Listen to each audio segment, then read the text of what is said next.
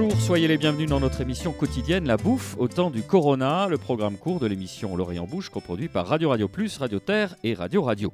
Nous avons aujourd'hui l'ambition de mettre des paillettes dans votre vie, oh, rassurez-vous, à notre modeste échelle, mais chaque petite victoire est bonne à prendre. Vous connaissez sans doute un amortisseur de réalité assez populaire chez les humains qu'on appelle communément l'alcool.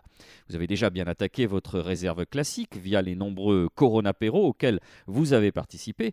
Alors avant que cette réserve ne soit réduite à sa portion congrue, et étant donné le fait que nous en avons au moins jusqu'à la Saint-Estelle, nous avons fait appel à un professionnel du shaker, Nicolas Blanchard, expert toulousain S cocktail de prestige, au sein de son établissement L'heure du singe. Merci d'être avec nous, Nicolas. Merci à vous. Salut. Et pour rester dans la thématique, Florence Grimm, toute empreinte de modernité épicière, nous indiquera pour l'entrée comment l'aquavite et la vodka s'accordent à merveille avec le caviar. Et oui, paillettes jusqu'au bout.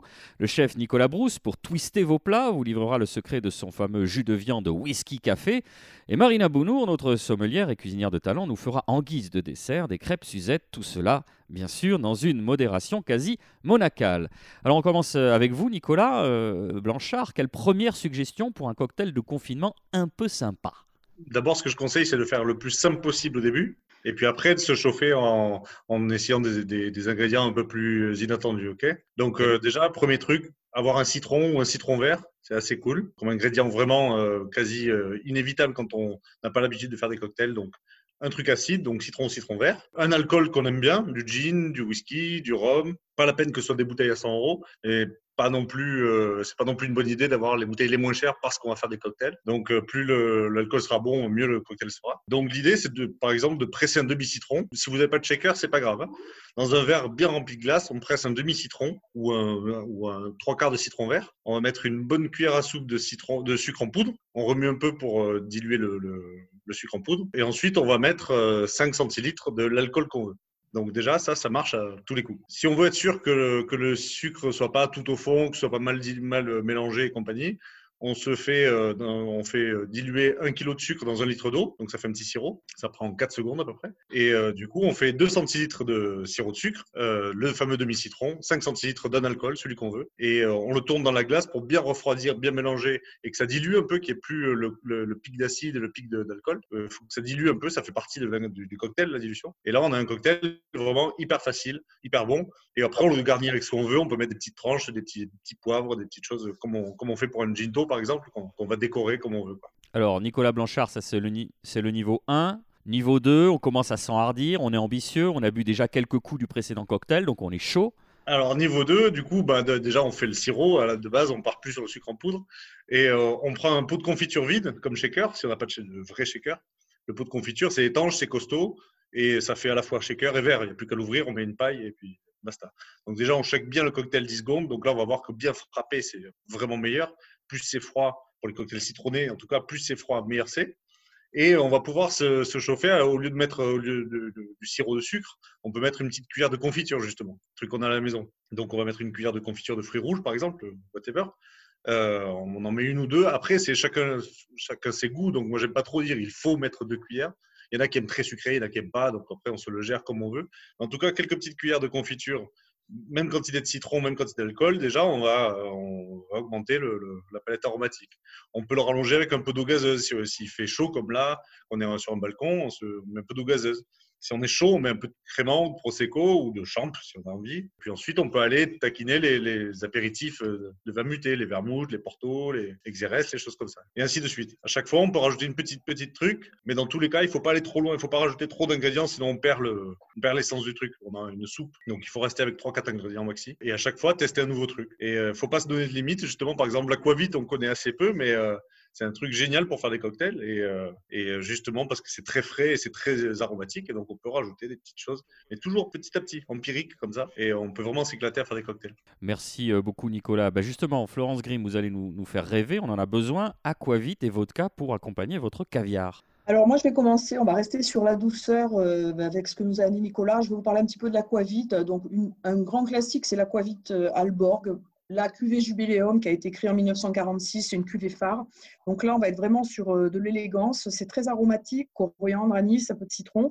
Celle-ci, je la conseillerais. Enfin, c'est vraiment l'alcool que je conseille sur le saumon et notamment sur le saumon sauvage de la Baltique. C'est vraiment l'accord parfait. Elle a été élaborée au Danemark. Euh, c'est vrai que c'est vraiment des pays de poissons fumés. Et puis après, bah, si on veut passer sur, euh, quelque chose, sur du brutal, moi je dirais on va aller sur une vodka complètement classique, une vodka russe aux céréales, distillée à base de blé de seigle, bien sûr, qui va tout à fait accompagner le, caviar parce que ce côté, euh, on est sur la fraîcheur, mais quand même un alcool un petit peu fort, un petit peu thé. Euh, c'est l'accord parfait. Après, chacun, euh, chacun s'adopte un peu, je dirais, sur, le caviar.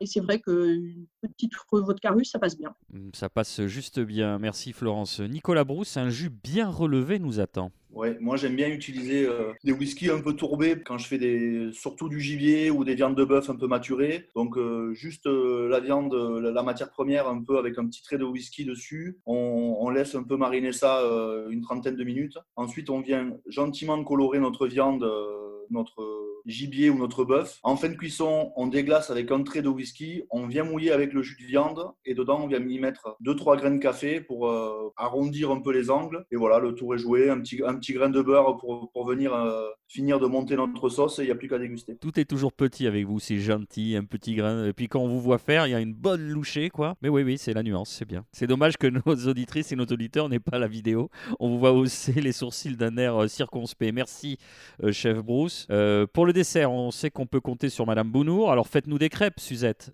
euh, Marina. Eh oui, vous avez de la pâte, vous avez du sucre, comme on dit. Vous faites des crêpes. Une fois que vous avez les crêpes, en fait, vous les laissez refroidir, ou du moins vous les avez faites la veille. Et on va faire un petit euh, beurre Suzette. Donc voilà, pour pareil, petit, mais on va partir sur 200 g de beurre, euh, une douzaine de sucre, de carrés de sucre, entre 12 et 15 sucres. Toujours pareil, c'est comment vous aimez le sucre. Et en fait, ces sucres-là, vous allez frotter ces sucres sur une orange et un citron voire deux citrons si vous aimez un peu plus acidulé. Et vous allez frotter ces sucres, ce qui, va avoir pour but de vraiment récupérer tout le zeste et l'essence, euh, l'huile essentielle en fait de ces agrumes. Une fois que vous aurez fait ça, vous allez les dissoudre euh, dans ce beurre, vous allez les faire légèrement fondre.